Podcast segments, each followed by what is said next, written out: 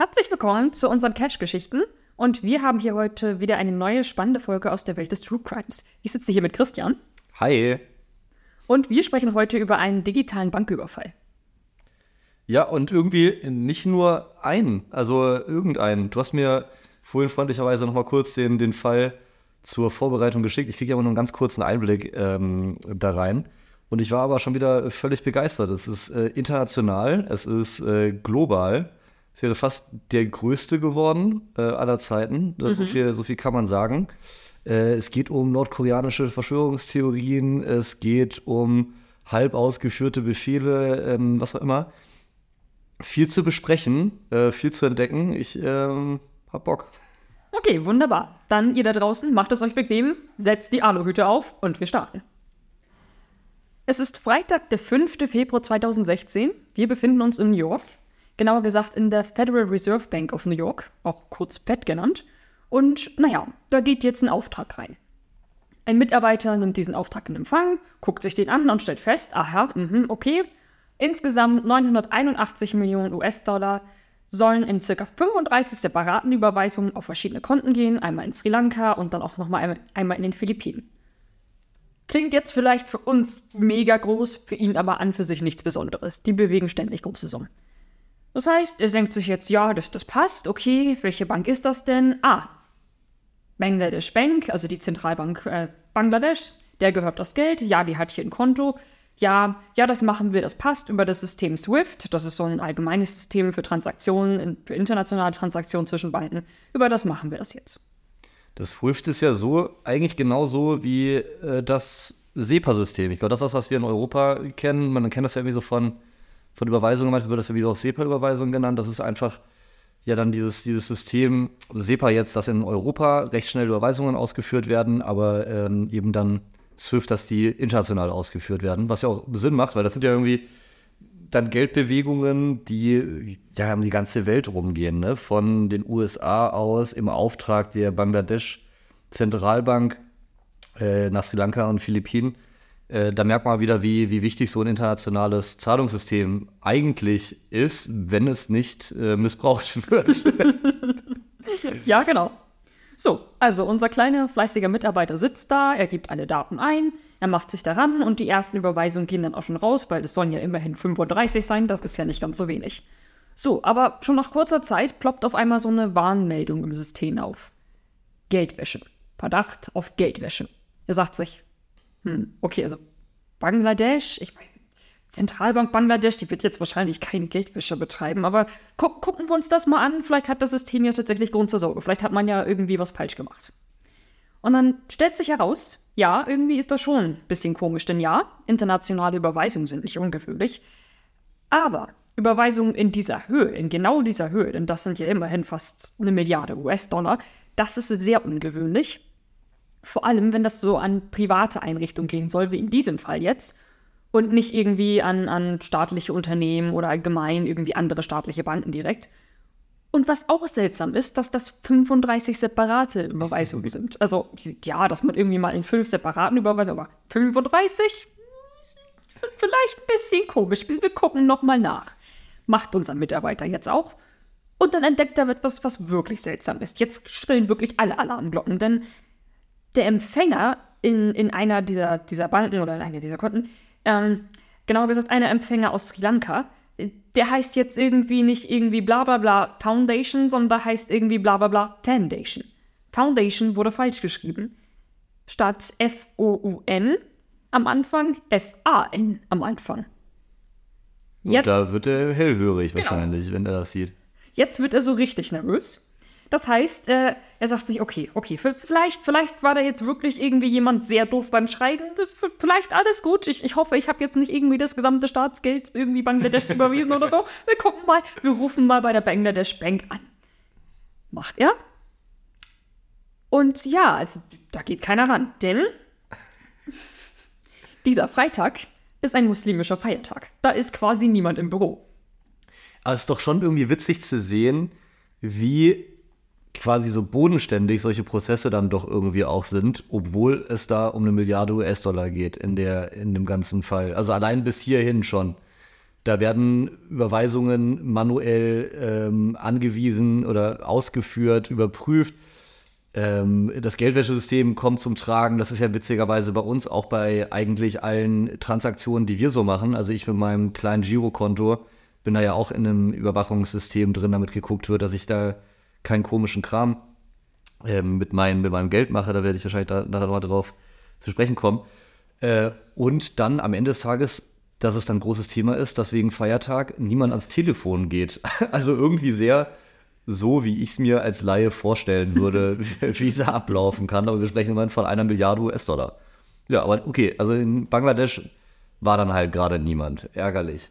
Genau, das war dann ein bisschen, bisschen ungünstig, sagen wir es mal so. Das heißt, unser Mitarbeiter überlegt, was kann er denn jetzt machen? Okay, er kann eine Warnmeldung rausgeben an das System. Das heißt, er gibt einen Code ein, in diesem Fall heißt der MT103 und äh, das heißt dann quasi, dass das System jetzt dafür sorgen soll, dass alle Zahlungen augenblicklich gestoppt werden, damit möglichst nichts weitergeht. In diesem Falle kontrolliert das eine andere Bank, die Deutsche Bank, die ist jetzt dafür zuständig, einmal zu gucken und äh, die drückt dann quasi auch auf den Knopf und dann werden die Überweisungen tatsächlich auch eingefroren oder naja, fast alle Überweisungen werden eingefroren. Also diesen Code stellt man sich so vor, eigentlich wie so der, der, der große rote Knopf, wenn der gedrückt wird, dann gehen die Alarmsirenen an und dann ist auf jeden Fall erstmal Schicht im Schacht, alles wird, alles wird gestoppt, äh, nichts, wird, nichts wird ausgeführt. Aber du hast auch schon so ein bisschen durchklingen lassen, das Wort alles oder alles wird gestoppt, nichts wird durchgeführt, ist so ein bisschen in Anführungszeichen zu sehen, richtig? Genau, also es ist jetzt nicht so, als würde man den Stecker ziehen und dann ist vorbei, sondern es ist eher so, als würde man verzweifelt auf den Panikknopf drücken, nachdem man seinem Chef eine wirklich ungünstige Mail formuliert und, naja, rausgeschickt hat. Abbrechen, abbrechen, abbrechen, abbrechen. uh, gesendet, okay. Deswegen der, Al der alte Trick immer die Sendeverzögerung äh, einbauen. Das könnte ich vielleicht auch mal dem System mitteilen. Ja, okay. Wir stellen also fest, ja, es sollten 35 Überweisungen rausgehen. 30 wurden erfolgreich abgebrochen. Fünf sind jetzt eventuell nach Sri Lanka und auf die Philippinen gegangen. Ah, fies. Ja, das sind ja auch keine großen Summen. Das sind nur 20 Millionen US-Dollar auf die Philippinen und 61 Millionen nach Sri Lanka. Okay. ich wollte gerade sagen, als ich die 20 Millionen gehört habe, dachte ich, okay, das ist ja dann eigentlich ein ganz, eine ganz gute Verteilung, wenn, wenn fünf Transaktionen von den 35 ausgerechnet die sind für nur 20 Millionen anstatt äh, knapp eine Milliarde. Aber dann kommen nochmal die, die 60 Millionen geschickt hinterher. Mhm. Okay, doch schon äh, eine, eine Menge Geld. Genau, das heißt, 81 Millionen US-Dollar sind jetzt futsch. Und das, naja, fast Schönste an der Geschichte, ja, die, die Täter, die sind jetzt auch erstmal weg. Wie? Also, Moment. Also, ja. das ist nicht einfach irgendwie aufgetaucht und man sieht dann, wer die Kohle bekommen hat und dann schaut man da halt vorbei und verhaftet sie? Genau, also die genauen Abläufe sind nicht bekannt, aber scheinbar äh, gibt es da keine Möglichkeit, einmal zu sagen oder einmal zu klopfen, okay, ja, also das Konto, das gehört dem Bernd, dann gehen wir jetzt mal bei Bernd vorbei und gucken mal, wo Bernd unsere insgesamt 81 Millionen US-Dollar hat, sondern die sind futsch. Okay, fies. Aber ich habe es mir genauso vorgestellt. Ähm, und das heißt aber, hat man die dann bis heute nicht gefunden? Ja, das Geld ist weg. Also ich hatte eigentlich gedacht, dass es irgendwie eine Möglichkeit gibt, das zurückzuerstatten oder dass man irgendwie sagt, gut, okay, das ist jetzt, die Überweisung ist erstmal in Anführungszeichen rausgegangen, aber die Warnmeldung ist ja raus, also wird das, wird das Geld quasi zurückgeholt, so wie wenn du irgendwie einen ungünstigen Vertrag abschließt und dann feststellst, oh nee, finde ich doch nicht so geil und du dann erstmal warten kannst, bis sich das Unternehmen bei dir meldet und das Geld zurückzahlt. Oder aber du latschst zu deiner Bank, fragst da ganz nett bei der Bankangestellten nach und äh, die drückt dann fein auf Knöpfe und dann kriegst du das Geld so erstattet. Ja, eben, weil ich, so, so kenne ich das bei Privatüberweisungen. Ich glaube, unter manchen Voraussetzungen kannst du die äh, rückgängig machen. Auch zum Beispiel, wenn du das Thema hast, dass du aus Versehen die falsche IBAN eingegeben hast und aber die war trotzdem vergeben oder hat eine falsche Person das Geld bekommen, kannst du, glaube ich, das rückgängig machen und äh, das Geld zurückkriegen. Genau, aber hier war das scheinbar nicht möglich. Also das Geld ist weg. Das merke ich mir auf jeden Fall bei allen meinen Überweisungen in Höhe von 20 Millionen, äh, Millionen US-Dollar, äh, dass das dann nicht geht. Äh, mhm. Dann bin ich da lieber ganz besonders vorsichtig in Zukunft.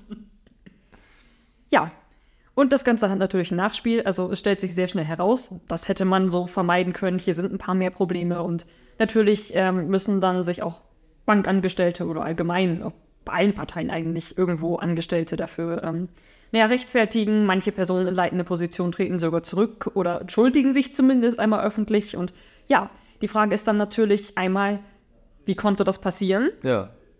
Hätte man das nicht irgendwie vermeiden können? Und naja, was, was lernen wir daraus?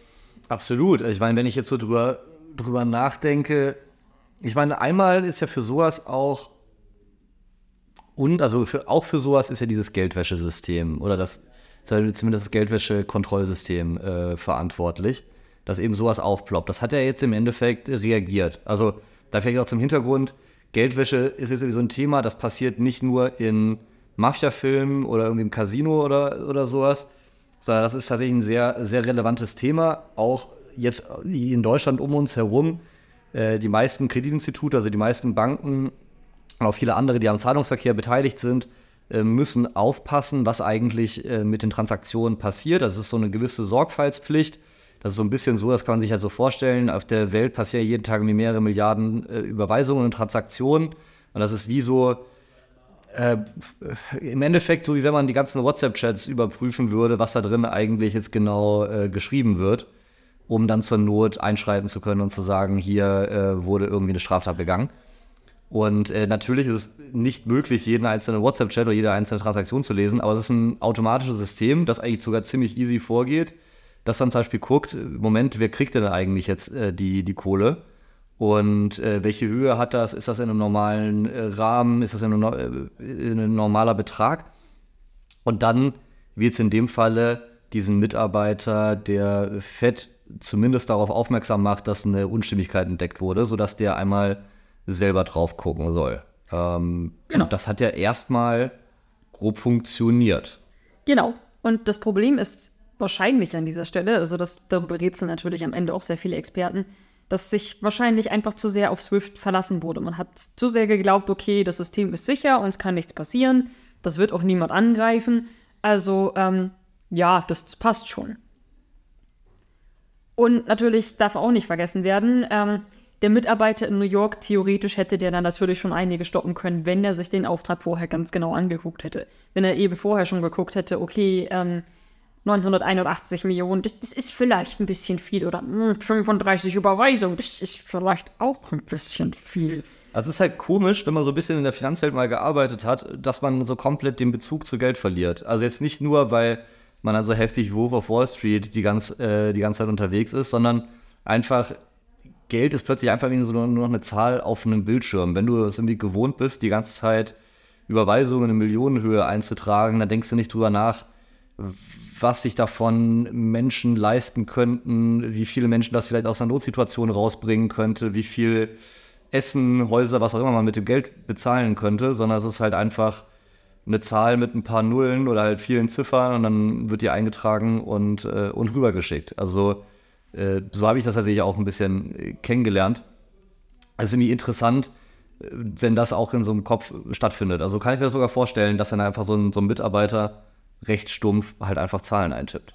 Ja, und wir dürfen ja auch nicht vergessen, es wird natürlich irgendwann, wenn, wenn du das als Alltag hast, dass du da ständig irgendwelche größeren Beträge überweist, du guckst dir die Beträge ja meistens auch gar nicht mehr so genau an. Du guckst dir auch die Überweisung meistens gar nicht mehr so genau an. Ganz einfach, weil es automatisch ist. Ja, ein Auftrag rangekommen, ach ja, von wem, mh, an wen, mh, und fertig. Natürlich sollte theoretisch jeder Auftrag gründlich überprüft werden. Aber seien wir ehrlich, wenn das in, sagen wir mal, 2000 Fällen immer richtig geht, dann wirst du auch beim 2001. Mal nicht genauer gucken, weil, naja, es ist bisher immer richtig gegangen. Die Automatismen sind das Gefährliche. Das sagt man ja irgendwie auch so bei, bei Arbeitssicherheit, irgendwie auf der Baustelle oder wo auch immer, wo Fehler auftreten können. Oder auch so bei, bei Pilotinnen und Piloten. Die meisten Fehler passieren dann, wenn Personen so richtig eingespielt sind. Also meistens machen Experten und Expertinnen die, die meisten Fehler, bei, bei denen das meiste automatisch im Kopf abläuft und die achten dann nicht mehr so genau auf die die Details, weil sie schon drei Millionen Mal gemacht haben, dann ist es halt einfach nur noch, äh, nur noch abtippen. Genau, ja, also andere Anekdote wäre beispielsweise aus dem Reitsport. Bei uns sagt man auch eigentlich immer, die Experten, das sind die Schlimmsten. Ähm, aus vielen Gründen. Aber unter anderem passieren äh, den Leuten, die am meisten oder die am längsten im Reitsport bereits sich bewegen, die, die schlimmsten Unfälle. Ganz einfach, weil man irgendwann nachlässig wird weil man halt weiß, okay, da ist mir jetzt nie was passiert, warum sollte jetzt was passieren? Oh, okay, jetzt ist, oh, hm, hm, oh, hm, jetzt ist aber wirklich schief gelaufen. Ja, jetzt sitzt das Pferd auf mir drauf, das ist ja ungünstig. Als letzte Anekdote dahingehend, um das zu verhindern, gibt es das sogenannte, glaube ich, so Point-and-Tell oder Point-and-Shout-System. Ich glaube, dass das in der, der äh, Nationalbahn äh, von Japan zum Beispiel eingesetzt wird, dass dort die Schaffnerinnen und Schaffner tatsächlich immer alles auch äh, überall hinzeigen und aussprechen. Wenn sie zum Beispiel sagen, Gleis ist frei oder irgendwie die, die Türen können jetzt zugehen, das ist nicht, wo die das einfach nur so dann auf den Knopf drücken, sondern sie sagen einmal ganz laut, meistens so für sich selber und zeigen dann hin, alle Eingänge sind frei, es können jetzt die Türen zugemacht werden, weil wenn du das einmal sagst und darauf hinzeigst, dann wird das nämlich nicht mehr so unterbewusst, sondern es wird wieder bewusst und dadurch kannst du so, so Fehler vermeiden.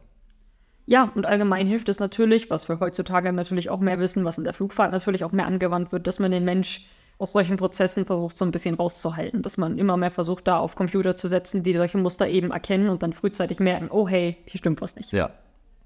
Okay, also äh, Gateway-System hat eigentlich getriggert, aber halt irgendwie nicht so, dass man sich komplett drauf verlassen konnte. Ähm, der, ähm, der Faktor Mensch in äh, in, der, in der Fed hätte irgendwie noch, noch besser hingucken können. Was sind noch alles so Einflussfelder, die dazu geführt haben, dass das überhaupt möglich war? Ja, ein anderes großes problematisches Feld, was äh, sehr schnell dann ähm, auftauchte, war die Bangladesh Bank selbst. Natürlich einerseits, weil da niemand im Büro saß an einem Feiertag. Also eigentlich hätte man ja sagen müssen, gut, okay, wir haben alle Feiertag. Das heißt, wir stellen jetzt irgendwie Susi, die ist äh, nicht Muslimin, die, die muss jetzt hier irgendwie die Anrufe entgegennehmen oder aber wir leiten das an irgendwen anders weiter, von dem wir wissen, okay, bei denen ist nicht Feiertag oder sonst irgendwas, die sind dafür zuständig. Das hätte man einerseits machen müssen. Andererseits äh, muss man aber auch sagen, dass es sich, na, dass sich nachher herausstellte, dass es ganze acht Mitarbeiter gab, die dann hervorkamen. Ja, also wir haben eventuell so ein paar verdächtige Bewegungen auf unseren Computern gesehen in den Tagen davor. Aber es war Feiertag. ja, und ja, es, wir haben jetzt auch nicht daran gedacht, das irgendwie vor dem Feiertag mal jemandem zu sagen. Ups. Ja, es ist schon wild. Also halt vor allem auch so die, die Vorstellung, dass halt an einem Feiertag ähm, einfach so eine Bank nicht besetzt ist. Das ist schon, das ist schon arg. Das müsste, weißt du das jetzt aus dem Kopf? Da müsste ich selber nochmal gucken, ob. Also ich kann mir nicht vorstellen, dass das gang und gäbe ist. Ich weiß, es gibt Bank Holidays. An sogenannten Bank Holidays äh, werden keine Transaktionen ausgeführt. Der meiste, ähm, die meisten Bankfunktionen liegen still, aber ich bin mir sehr sicher, dass trotzdem so ein Grundstock an Menschen vor Ort ist, gerade für solche für solche Sicherheitsthemen. da schaue ich nochmal nach im Nachgang auf jeden Fall. Ja, ich, ich meine auch, dass es nicht gang und gäbe ist, zumindest. Dass ich, ich, ich hoffe es vor allem sehr stark. Aber ähm, ich, ich meine, dass es tatsächlich dann normalerweise eine Weiterleitung gibt an irgendeine andere Bank, so wie du das hast, wenn du ähm, zum Arzt musst und dein Arzt ist irgendwie im Urlaub, dann äh, hast du nicht Pech gehabt, sondern dann gehst du zu einem anderen Arzt. Dann heißt es ja meistens, okay, dann, dann, dann geht zu Klaus Dieter die Straße runter oder ähm, zu, zu, zu äh, Heike, die steht sieben Dörfer weiter, aber die wird sich um dich kümmern. Plus, was ist die Weiterleitung einer Zentralbank eines Landes? Das müssten wir dann auch noch herausfinden. Okay, also das war ein Thema und halt offen, ja, acht Personen, äh, die da was gesehen haben, das ist schon viel. Ich meine, wenn einer Person was runterfällt, das kann schon mal passieren, dass man irgendwie sagt, naja, irgendwie jetzt gerade habe ich auch keinen Bock, mich wirklich drum zu kümmern. Acht Personen, schon viel, von es sind ja acht, die sich gemeldet haben. Also kann man ja davon ausgehen, dass da noch mehr was vielleicht gesehen haben und nichts gesagt haben. Mhm. Oder aber man kann ja sogar davon ausgehen, dass die irgendwie mit im Boot saßen bei der Geschichte. Ja, genau. Das wird nachher auch äh, so, so ein bisschen vermutet bei der einen oder anderen Person, dass die da nicht eventuell mit drin steckte, ob das Ganze nicht vielleicht ein Inside-Job war. Letzten Endes kann das aber nicht genau geklärt werden. Und das Problem ist, denke ich, aber hier auch der sogenannte Bystander-Effekt. Das heißt, viele Menschen sehen es und jeder sagt sich quasi so, ach ja, das, das, wird schon jemand anders machen. Und das passt ja auch ganz gut. Jetzt nehmen wir mal an, irgendwie, man sitzt so in der Abteilung in so einem kleinen Grüppchen da zusammen irgendwie äh, macht der Computer jetzt bei allen irgendwie lustige Faxen und man sagt sich, ach naja, die anderen fanden das jetzt auch nicht so schlimm oder naja, irgendwer wird das schon der, der nächsthöheren Person sagen, das muss ich jetzt nicht machen. Oh, super Mittagspause und ähm, Das klingt nach einer typischen Gruppenarbeit eigentlich. mhm. Nee, klar, aber es ist auch ein, ein Effekt, den, den kennt man. Also wenn nicht klar ist, wer sich um was zu kümmern hat oder sowas. Also man ist selten die erste Person, die sagt, jawohl, ich mach's. Ja, und natürlich gerade, wenn das jetzt irgendwie ein Virus war, ähm, wer möchte denn hingehen und sagen, yo, Chef, also ich glaube, du hast uns gesagt, wir sollen keinen komischen PDFs öffnen, aber. Voll. Also, okay, das heißt, wir haben da die verschiedenen Möglichkeiten, die das begünstigt haben, haben wir rausgefunden. Also Aber hat man am Ende des Tages wirklich herausgefunden, was es denn jetzt genau war? Also was war jetzt genau der Auslöser? Wie wurde das gemacht? Und hat man am Ende des Tages äh, Täter feststellen können? Also soweit die Ermittlungen öffentlich überhaupt zugänglich sind, hat man wohl herausgefunden, dass irgendwie eine Malware wahrscheinlich tatsächlich sogar in, einem, in der PDF eingeschleust worden ist. Man geht davon aus, entweder bei der äh, Bangladesh Bank oder gegebenenfalls auch irgendwo im System der, des, äh, von, von Swift selbst.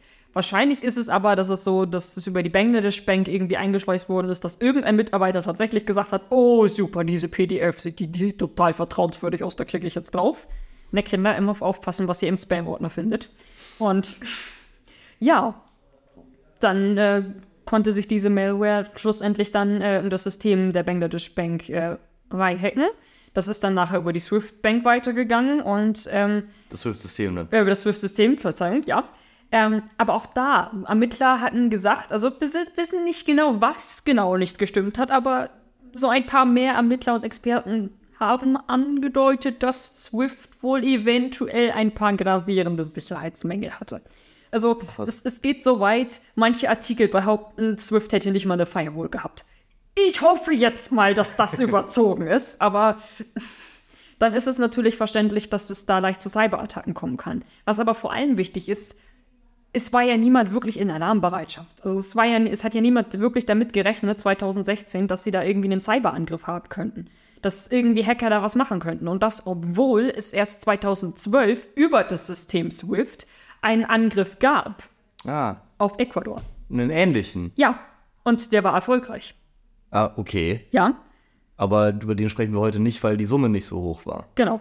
Und auch weil die Ermittlungen da noch ein bisschen verdeckter sind. Aber der Punkt ist letzten Endes, es gab bereits einen Angriff und irgendwie war niemand darauf vorbereitet, dass sich das wiederholen könnte. Auf jeden Fall nicht aus den Fehlern gelernt. So viel, so viel kann man festhalten. Genau. Und naja, letzten Endes, die Ermittlungen gehen dann weiter, irgendeine Spur führt dann schlussendlich nach Nordkorea. Und naja, da ist dann die Frage, waren das jetzt nordkoreanische Hacker? War das eine ganze Gruppe? War das irgendwie eine Gruppe, die vielleicht vom Staat beauftragt worden ist, um da irgendwie Geld zu holen? ne? hier, hier kommen die Ahnehüte ins Spiel, ne? Auch Verschwörungstheorie. ähm, Vielleicht war es auch ein einzelner Hacker, der da irgendwie alleine agiert hat. Man weiß es letzten Endes nicht so genau. Und natürlich sind die Ermittlungen besonders schwierig, wenn du jetzt, also würde die Spur jetzt, sollte die Spur tatsächlich nach Nordkorea führen.